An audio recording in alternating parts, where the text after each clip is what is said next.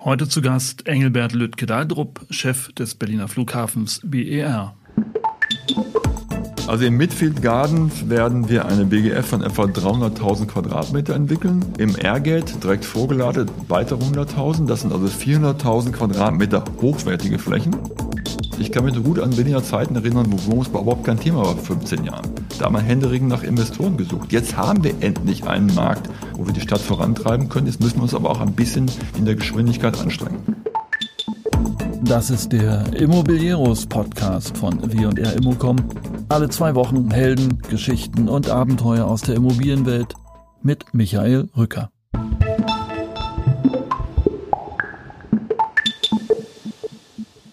Immobilieros hören bringt einen Mehrwert. BER-Chef Lütke Daldrup skizziert im Podcast die gigantischen Dimensionen der Entwicklungsfläche am BER samt der Schwerpunktverlagerung in der Stadt nach Südosten. Wer jetzt noch über BER lacht, wird vielleicht später nicht mitspielen können. Wer Immobilieros hört, wird beim BER einsteigen, also genau hinhören. Engelbert Lüttke-Deindrup ist nicht nur der erste Bauspezialist in der Geschäftsführerhistorie des BER, sondern auch ein erfahrener Stadtplaner. Warum Berlin nicht Paris oder London wird und warum die Stadt endlich Tempo machen muss, welche Risiken das Stadtwachstum birgt und was auf unsere Städte überhaupt zukommt, das alles in den nächsten 30 Minuten.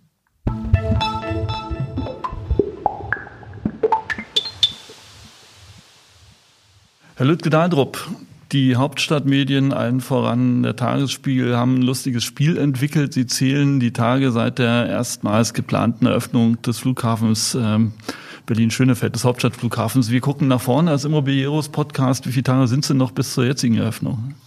Also wir werden noch etwa 15 Monate brauchen. Wir wollen im Oktober 2020 eröffnen. Das sieht gut aus, das werden wir schaffen. Und äh, da wir nicht mitten in den Herbstferien eröffnen werden, wird es eher in der zweiten Hälfte des Oktobers sein. Gibt es da so einen ähnlich spektakulären Plan, dass ich sag mal zwei Tage die Stadtautobahn lahmgelegt wird und dann das eingepackt wird in Tegel und nach Schönefeld fährt? Äh, wir haben ein etwas anderes Konzept. Wir haben das weiterentwickelt. Wir wollen versuchen, möglichst viele Risiken auszuschließen. Deswegen werden wir nicht in einer Nacht umziehen sondern wir werden in zwei, vielleicht sogar in drei Schüben umziehen. Und das wird einen Zeitraum von etwa 14 Tagen, maximal drei Wochen umfassen. Das heißt, wir werden im Oktober beginnen und der Umzug wird sich möglicherweise noch bis in November hinein in zweiten oder dritten Schub bewegen. Und die ganze Mannschaft fliegt dann mit einem A380 rüber sozusagen und Sie vorne im Cockpit? Nein, wir werden uns auf der Straße bewegen. Ähm, die Flugzeuge müssen allerdings in der Tat transportiert werden.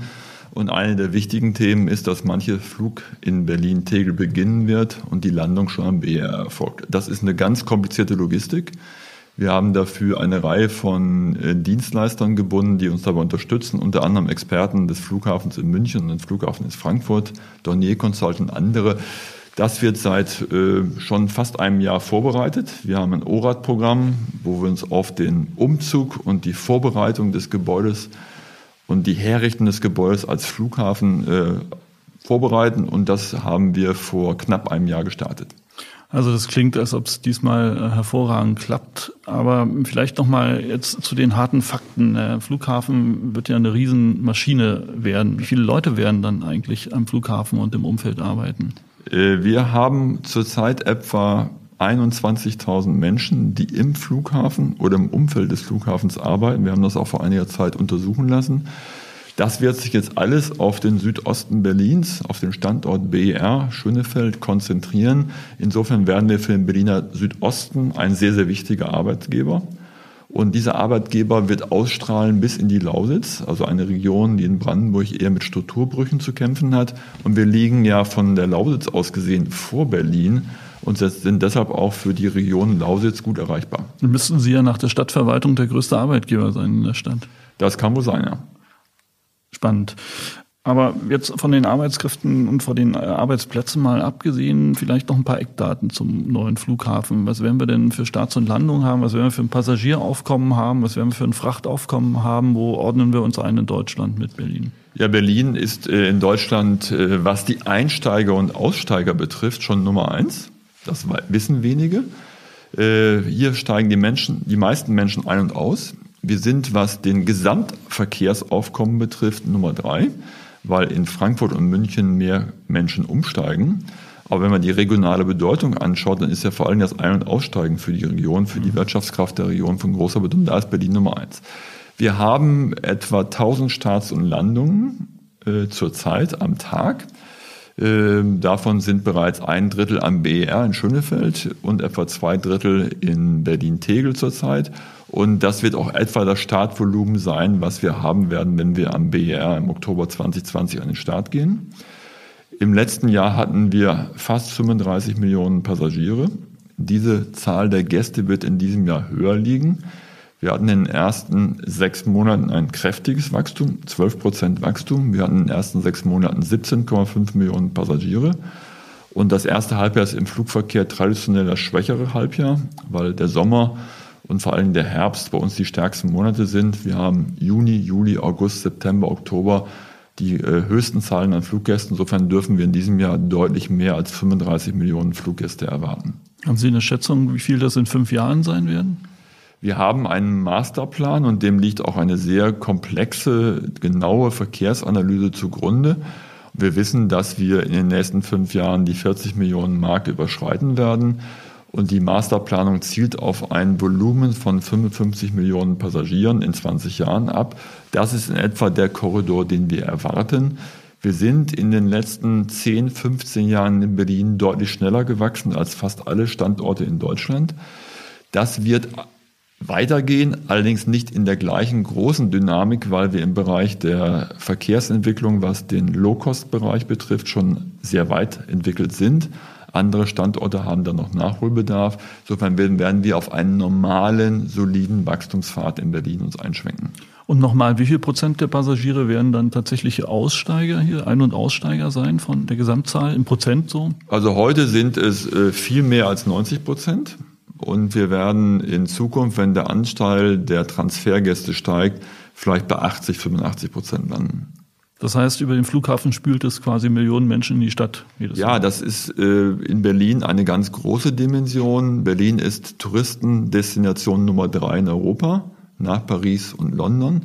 Wir sind aber nicht nur im touristischen Bereich sehr stark, sondern natürlich auch als Hauptstadt des größten Landes der Europäischen Union ein wichtiger politisch-administrativer Knoten und auch die Wirtschaftskraft der Region hat in den letzten zehn Jahren deutlich zugelegt. Und insofern ist der Anteil unserer Geschäftskunden, unserer Businessreisenden deutlich größer geworden als vor 10 oder 15 Jahren. Man kann ja in Berlin, wenn man auf die Entwicklung dieser Stadt blickt, feststellen, dass wir nach der Wende eigentlich einen kurzen Boom erlebt haben, wie alle Städte im Osten, und dann aber eine längere Phase der Restrukturierung. Hier musste eine Subventions- Stadt West-Berlin sich auf normale Verhältnisse einstellen. Die Hauptstadt der DDR, Ostberlin, musste sich normale Verhältnissen äh, anpassen. Und erst seit 2005, 2010 hat Berlin diese Phase überwunden. In den letzten zehn Jahren ist Berlin schneller gewachsen als der Schnitt der Republik.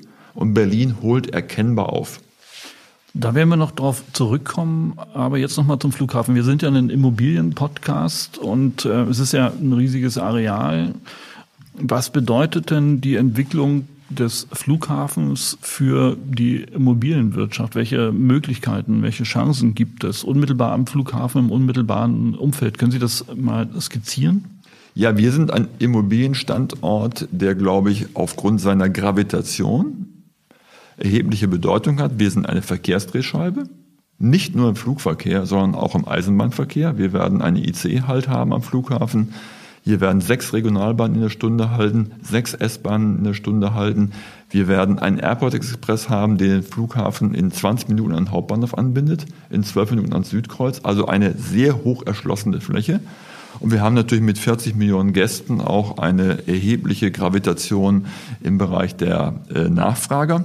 Wir haben mittlerweile in den letzten zwei Jahren im Unternehmen einen Immobilienbereich wieder aufgebaut der sich damit beschäftigt, wie wir unsere eigenen Flächen, die erheblich sind, strategisch orientiert vermarkten können. Ich will Ihnen mal ein Bild geben. Wir haben im zentralen Flughafenbereich zwischen den Start- und Landebahnen, wir nennen das Midfield, eine große Entwicklungsfläche mit 22 Hektar Bruttobauland, 11 Hektar Nettobauland.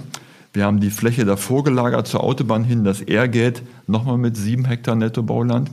Wir haben darüber hinaus schon einige Zeit am Markt, unseren Logistikpark. Dort haben wir Gewerbeflächen in einer Dimension von 160 Hektar im Businesspark und 56 Hektar Bruttobauland im Logistikpark. Das ist bereits zu einem Drittel etwa entwickelt worden. Das heißt, wir können auch für gewerbliche Anbieter neben Büro- und Kongressfazilitäten im Midfield auch ein gewerbliches Bein anbieten. Dann werden wir in Schönefeld, wo wir heute noch Flughafen im Norden haben, in etwa zehn Jahren einen eigenen äh, gewerblichen Bereich entwickeln mit Büros, Hotels, produzierendem Gewerbe, mit einem S-Bahn-Haltepunkt, der sehr leistungsfähig ist und werden dort etwa 21 Hektar Nettobauland an den Markt bringen können. Und wir haben heute schon in der, im Selchor-Bereich, also im westlichen Teil des Flughafens, ein Maintenance-Gebiet, also wo wir Hangarflächen entwickeln vor allen Dingen, wo auch Private investiert haben und weitere Flächen gerade in der Vermarktung sich befinden. Äh, dort haben wir 30 Hektar Bruttobauland im Angebot und darüber hinaus haben wir gerade mit unseren Gesellschaftern verabredet, dass wir das Gelände der ILA, der Internationalen Luftfahrtausstellung, als Flughafen erwerben und in unsere Entwicklungskonzeption einbinden. Das heißt, wir sind neben dem Kerngeschäft im Flughafenbereich doch in den letzten Jahren sehr stark auch in die Immobilienentwicklung eingestiegen und werden im Südosten ein großer Player sein. Sie, Sie bauen eigentlich einen neuen Stadtteil sozusagen. Ja, Flughäfen sind ja heute häufig dadurch geprägt, wenn sie groß und wichtig sind, dass sie auch Stadtquartiere entwickeln. Wir werden eine Airport City bauen, einen ganzen Airport-Stadtbereich entwickeln, wo sicherlich mal 10.000 oder 20.000 Menschen zusätzlich zum Flughafen arbeiten werden. Und im Kernbereich unseres Midfield Gardens werden wir Büros haben, Coworking Spaces, Kongressflächen, Hotelflächen, Handelsflächen, aber auch kulturelle Angebote, werden viele Stellplätze anbieten. Und das wird ein sehr gemischter äh, Stadtteil werden, an dem wir auch erhebliche Qualitätsanforderungen stellen. Wir wollen das natürlich zum Nutzen auch der Flughafenentwicklung betreiben, aber wir wollen natürlich auch unsere Kapazitäten, die durch den Flughafen entstehen, an Erreichbarkeit, an Vernetzung, auch wieder unseren Immobilienkunden anbieten. Aber jetzt mal konkret, was, damit man sich das vorstellen kann, was bedeutet das ungefähr in BGF? Haben Sie da schon eine Zahl? Also im Midfield Gardens werden wir eine BGF von etwa 300.000 Quadratmeter entwickeln. In der, Im Airgate direkt vorgelagert weitere 100.000. Das sind also 400.000 Quadratmeter hochwertige Flächen, also die mit Kerngebietsnutzungsqualitäten. Wir sind gerade dabei, die baurechtlichen Bedingungen nochmal zu optimieren, die Erschließung vorbereiten. Wir werden mit diesen Flächen in gut einem Jahr in den Markt gehen. Also nochmal für mich äh, nacheinander, was geht als erstes an den Start und wann kommt äh, dann die nächste Fläche? Also wir sind bereits im Start mit dem Business Park. Mhm. Da sind wir seit Jahren am Start. In dem Midfields Garden werden wir in Ende 20, Anfang 21 in die Vermarktung gehen werden auf der Expo Real wieder im Herbst und im nächsten Jahr das Projekt weiter bekannt machen. Wir sprechen bereits mit Investoren, die Interesse haben. Aber echte Vermarktung wird es erst nach der Eröffnung im Herbst 20 geben. Weil wir natürlich auch das Momentum der Öffnung nutzen wollen und natürlich auch an entsprechenden Erträgen interessiert sind. Und muss man sich dann äh, das Ganze klassischerweise so vorstellen, dass Sie die Flächen verkaufen oder werden die in Erbpacht vergeben oder gehen Sie in Joint Ventures? Was, was passiert wie, genau? Also Sie haben drei der wichtigsten äh, Vermarktungsschienen bereits angesprochen. Wir werden sowohl veräußern als auch Erbpachtmodelle machen. Wir haben bereits in Vergangenheit Erbpachtmodelle gemacht. Zum Beispiel das Steigenberger Hotel, was ja bereits errichtet worden ist am Airport, ist ein Erbrechtsmodell. Äh, wir werden aber auch vermehrt in der Zukunft über Joint Venture Projekte nachdenken, wo wir unser Know-how einbringen und Partner uns suchen, die mit ihrem Know-how in die Projekte gemeinsam einsteigen. Also wir sind da offen für verschiedene Vermarktungskonzepte. Wir haben gerade im Hause eine Immobilienstrategie erarbeitet, die wir auch unseren Aufsichtsgremien demnächst vorstellen werden, wo wir auch eine zeitliche Reihenfolge der Entwicklungskonzeption und eine innerliche Programmierung der einzelnen Flächen nochmal differenzierter erarbeitet haben. Und das werden wir dann zur Expo Real erfahren, sozusagen? Zur Expo Real werden wir einen, einen gewissen Einblick in unsere Entwicklung geben, ja. Und nochmal dieses Thema Erbpacht, wird das vom Markt angenommen? Das gilt ja manchen ein bisschen knifflig. Also wir haben bisher Airport-Projekte realisiert. Ähm, Im Business Park äh, geht es eher um Verkauf. Ich denke mal, im Midfield-Bereich werden Airport-Projekte eine Rolle spielen. Das wird auch das Aufsichtsgremium nochmal mit uns diskutieren, wie weit sie auf eine Vollvermarktung sich orientieren wollen und wie weit wir Erbpachtlösungen haben. Wir haben strukturell ein gewisses Interesse daran, im Kernbereich unserer Immobilienentwicklung auf die Projekte einen längerfristigen Zugriff zu haben. Wir wollen uns an der Entwicklung beteiligen. Wir wollen nicht alles aus der Hand geben. Insofern sind Joint Venture Modelle und Erbpachtmodelle durchaus ein Teil unserer Strategie. Okay, äh, lassen Sie uns mal einen Schritt zurückgehen. Wir sagten es ja bereits, im Prinzip entsteht hier ein neuer Stadtteil. Ja. Ähm, verlagert sich jetzt für den Standort Berlin im Prinzip das Gewicht? Wir hatten erst äh, Tegel im Nordwesten, Tegel macht zu als Flughafen. Jetzt kommt der neue Flughafen mit zigtausend, zehntausenden Arbeitsplätzen. Was bedeutet das für die Stadt? Was bedeutet das für die Infrastruktur der Stadt, für die Arbeitsplätze, für die angrenzenden Stadtbezirke? Also ich habe ja mal in meiner früheren Tätigkeit als Berliner Staatssekretär mich mit den Strategien für Berlin beschäftigt und schon damals war klar, dass der Korridor in den Südosten hinaus über Schöneweide, Adlershof zum BER ein ganz zentraler Entwicklungskorridor für die Region ist. Das ist der berühmte Flughafenkorridor. Ja, das wird an Bedeutung gewinnen, wenn wir in Betrieb gehen. Dann werden sich alle 21.000 Arbeitsplätze, die wir zurzeit haben, in dieser Region konzentrieren. Und mit, mit der Masterplanung erwarten wir in 20 Jahren etwa 40, 50, 60.000 Arbeitsplätze. Mhm. Am Flughafen, aber auch in der Airport City im Flughafenumfeld. Wir werden also einen bedeutenden Gravitationsschwerpunkt im Südosten Berlins haben, der auch sehr weit in das Brandenburger Land ausstrahlen wird, bis in die Lausitz. Ich habe es bereits angesprochen. Das wird ein großer Punkt werden für die regionale Entwicklung. Und das wird ja unterstützt durch verkehrliche Entwicklungen. Eine sehr hohen Erreichbarkeit im öffentlichen Verkehr, S-Bahn, Regionalbahn, Airport Express, ICE. Auch im Autobahn- und ähm, Bundesstraßenbereich wird es einige Ergänzungen geben. Dort gibt es ja ganz konkrete Studien, die deutlich machen, dass wir einige weitere Autobahnknotenpunkte, Abfahrten benötigen. Und wir werden auf unserem eigenen Gelände auch mit Redundantstraßen verkehrlich äh, unterstützend tätig werden. Trotzdem wird dieser Standort immer sehr stark auch betroffen sein von der Stadt-Umland-Mobilität. Es gibt sehr viele Pendler, die die Verkehrssysteme im Autobereich belasten. Deshalb ist die Erreichbarkeit mit den leistungsfähigen Schienenverkehrsanbindungen für den Standort, glaube ich, von großer Bedeutung. Und äh, gibt es da eigentlich Erfahrungen aus dem Münchner oder Frankfurter Raum, welche konkreten Effekte sowas im Umkreis von, sagen wir mal, fünf Kilometern hat? Oder kann man das so nicht sagen? Also Frankfurt, München haben ja äh, Frankfurt stärker, München jetzt immer stärker sich entwickeln, aber auch Amsterdam beispielsweise, wo Airport City Entwicklungen äh, sehr äh, deutlich greifen. Was wir versuchen wollen, ist vielleicht noch ein Stück mehr Urbanität in die Airport City hineinzutragen, es nicht nur zu einem reinen Abverkauf von Büroimmobilien zu betreiben, sondern sehr stark auch, was die Münchner ja auch versucht haben, jetzt mit Akzenten sozusagen mehr sozusagen das Thema der gemischten Strukturen zu fördern, auch aus ökonomischem Interesse heraus. Weil wir glauben, dass gemischte Quartiere, äh, die vielfältige Nutzung aufweisen, auch am Ende für den Immobilienentwickler einen höheren Ertrag generieren. Das bedeutet aber auch, dass sie einen relativ langen Atem in der Entwicklungsphilosophie haben müssen. Das haben wir uns vorgenommen. Wir werden mal sehen, wie weit wir das äh, auch hinbekommen in der weiteren Entwicklung. Aber jedenfalls ist ein strategischer Ansatz, wie wir sowieso in den Großstadtregionen ja feststellen, dass gemischte Stadtentwicklungsprojekte auf Dauer die valideren, ertragsreicheren und stabileren Projekte darstellen. Reine Bürostadtkonzepte sind eigentlich Konzepte der Vergangenheit. Hm. Das führt uns quasi direkt in äh, den Themenblock Stadtentwicklung. Sie haben ja, wenn ich richtig informiert bin, noch eine Professur an der Universität Leipzig äh, am Institut für Stadt- und Regionalplanung, richtig, äh, zum Thema Stadtentwicklung. Sie sind ausgewiesener Stadtplaner.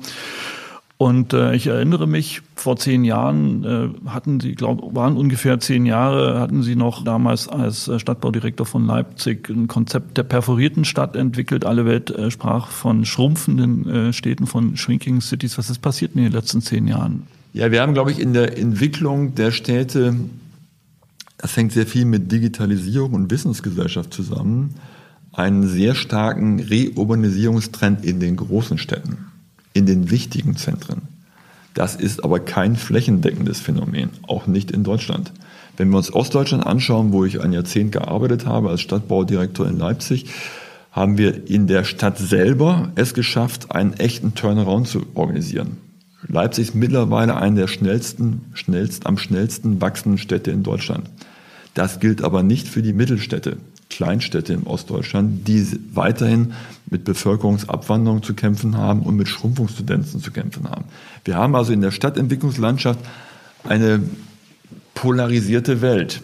Wir haben in Deutschland 10, 15, 20 Städte, die aufgrund ihrer Größe, ihres Wissenspotenzials, was sehr viel mit Universitäten und Forschungseinrichtungen zu tun hat, zum Teil auch mit industriellen Konzentrationen, Wachstumstendenzen haben, Verdichtungstendenzen haben. Wir haben aber in anderen Stadtregionen und Stadttypen zu tun, die weiterhin unter Schrumpfungsprozessen zu leiden haben. Wir müssen also in der Stadtentwicklung mit ganz verschiedenen Phänomenen und verschiedenen Strategien umgehen.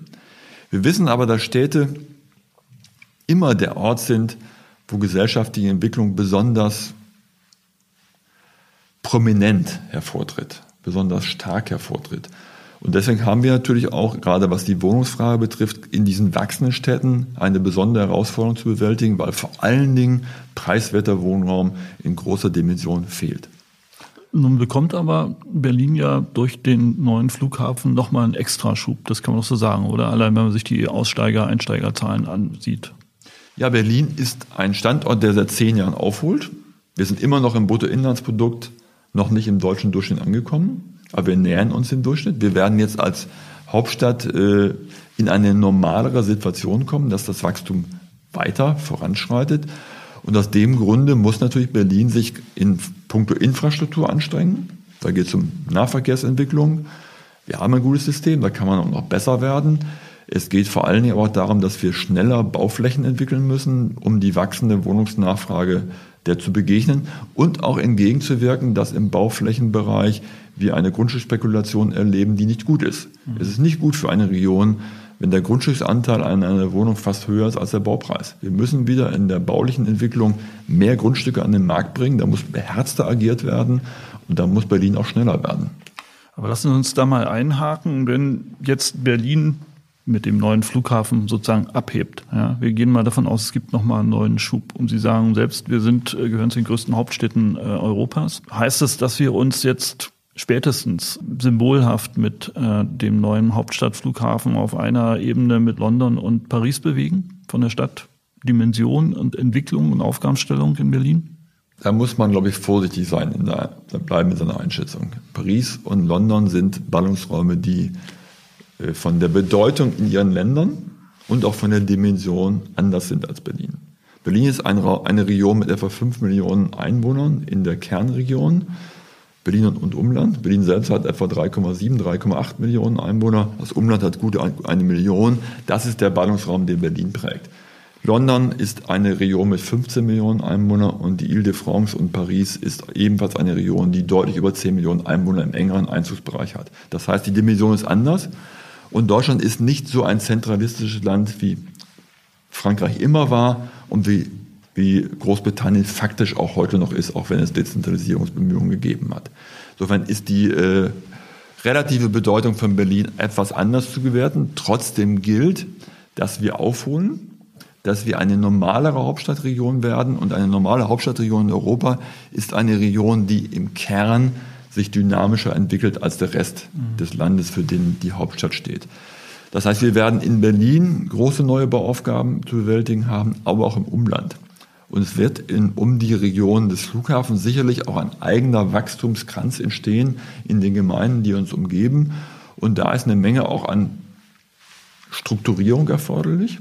Das läuft ein bisschen über das Dialogforum, die gemeinsame Landesplanung, aber da könnte man sich noch mehr vorstellen, um äh, die Entwicklung besser zu strukturieren und zu steuern.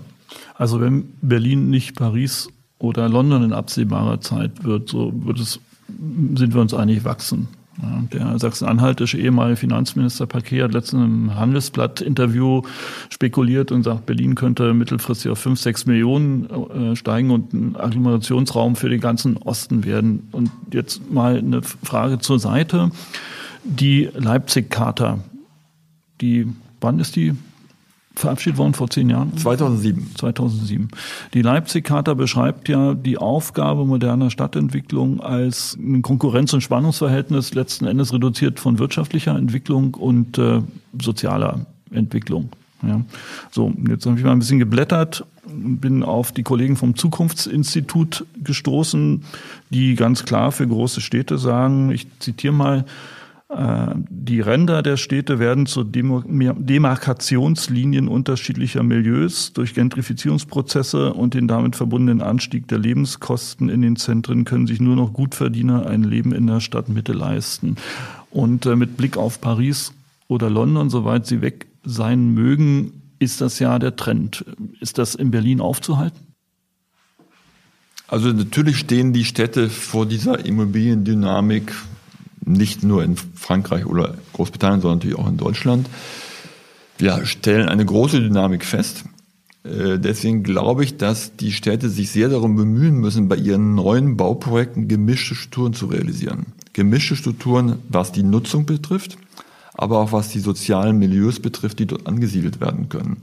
Ich glaube, Berlin ist auf einem richtigen Weg, wenn es sagt, dass in Neubauprojekten 30 oder 50 Prozent geförderter Wohnungsbau untergebracht werden sollen. Hamburg hat eine ähnliche Strategie. Viele Städte in Deutschland betreiben das mittlerweile, dass wir sozial gemischte Wohnungsbauprojekte bekommen. Aber ich will nochmal den Punkt deutlich hervorheben. Es geht auch darum, dass wir nachfragegerechte Geschwindigkeiten entwickeln.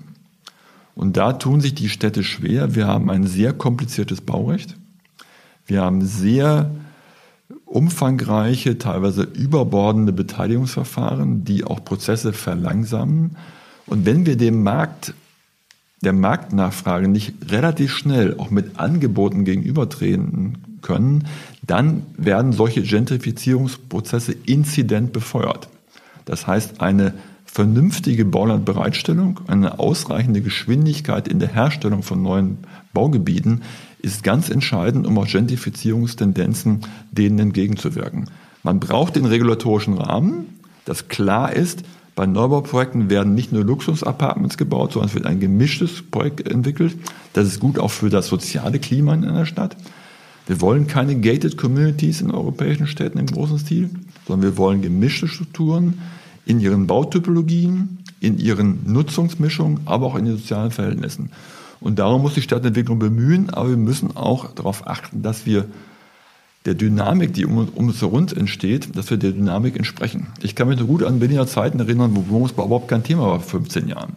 Da haben wir händeringend nach Investoren gesucht. Jetzt haben wir endlich einen Markt, wo wir die Stadt vorantreiben können. Jetzt müssen wir uns aber auch ein bisschen in der Geschwindigkeit anstrengen. Das sind ja noch die klassischen Zugänge. Ja, wir müssen uns in der Geschwindigkeit anstrengen. Wir müssen schauen, dass wir durchmischte Quartiere hinkriegen. Nun ähm, sind zehn Jahre seit dieser Leipzig-Charta vergangen. Wir haben das Phänomen Digitalisierung. Wir haben das Thema äh, ökologische Herausforderungen. Wenn Sie so eine Leipzig-Charta heute noch mal verabschieden würden oder entwerfen würden, wie würde die heute aussehen? Was würde anders sein?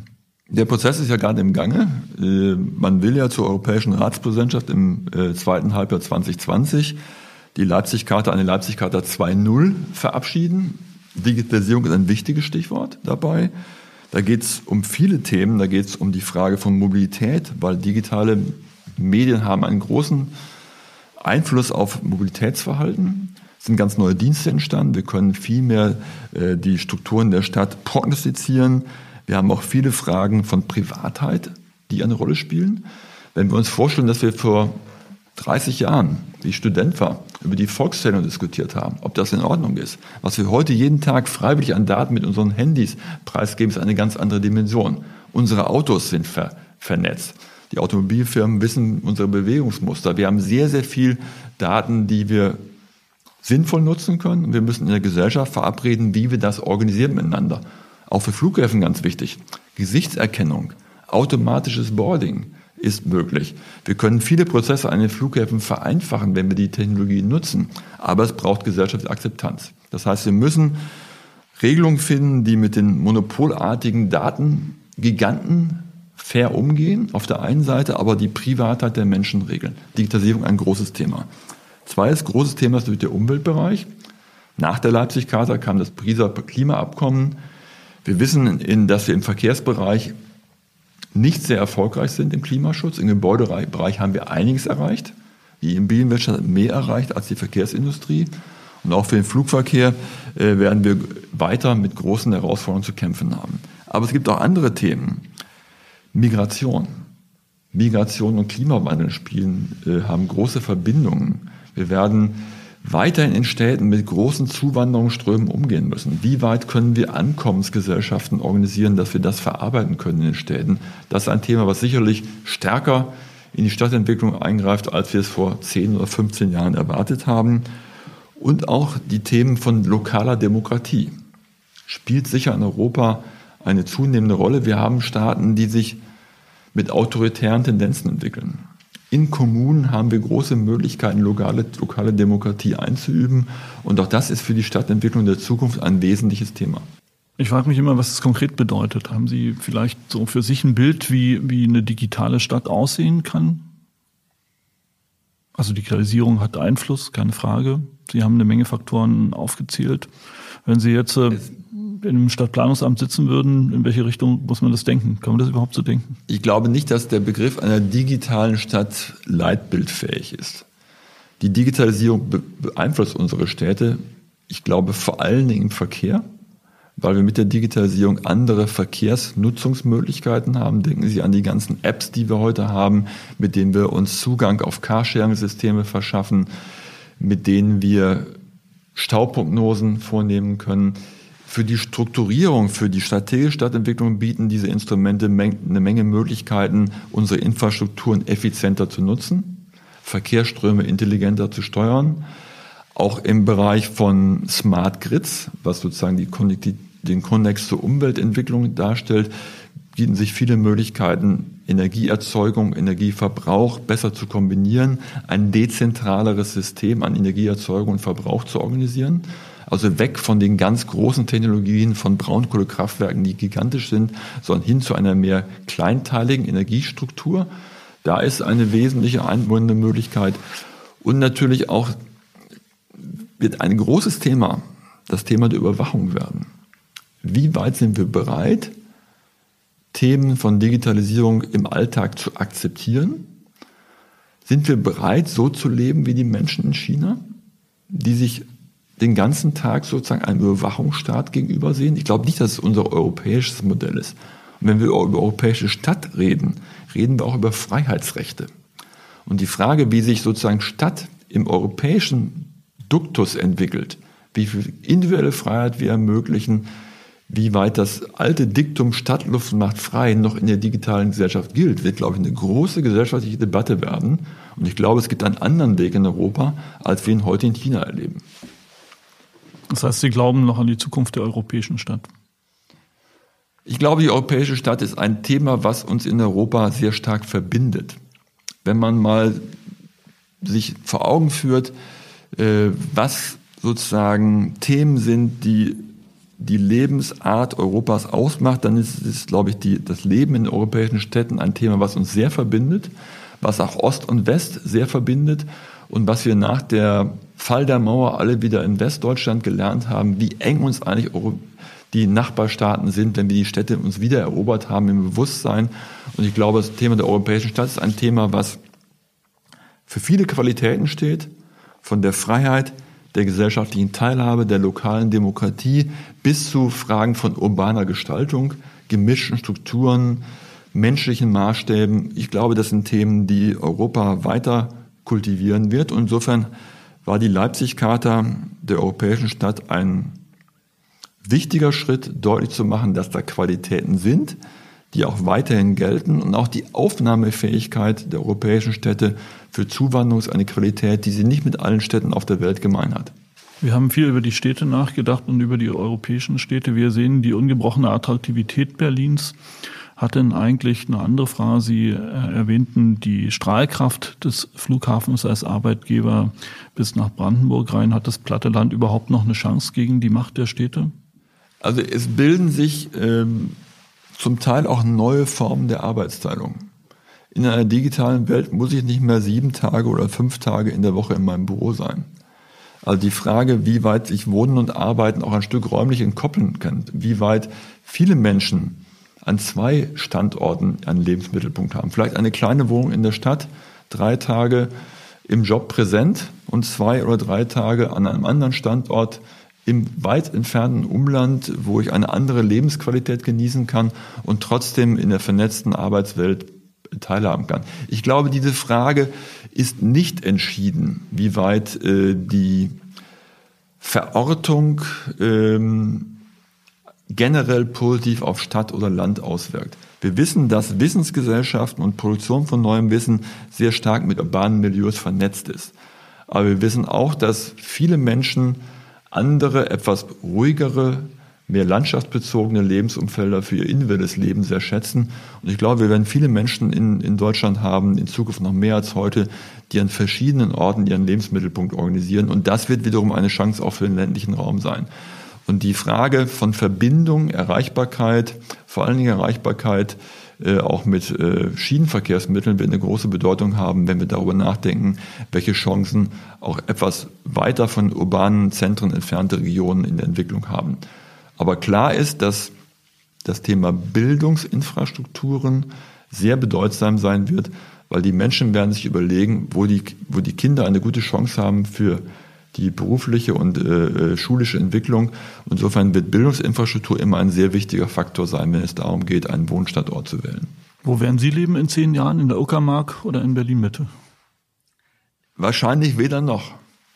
Ich werde wahrscheinlich in Berlin einen Standort behalten, aber mir vielleicht ein zweites Standbein suchen. Das könnte eine etwas entspanntere Großstadt wie Leipzig sein. Herr Lüttke-Leidrup, vielen Dank für das Gespräch. Gerne.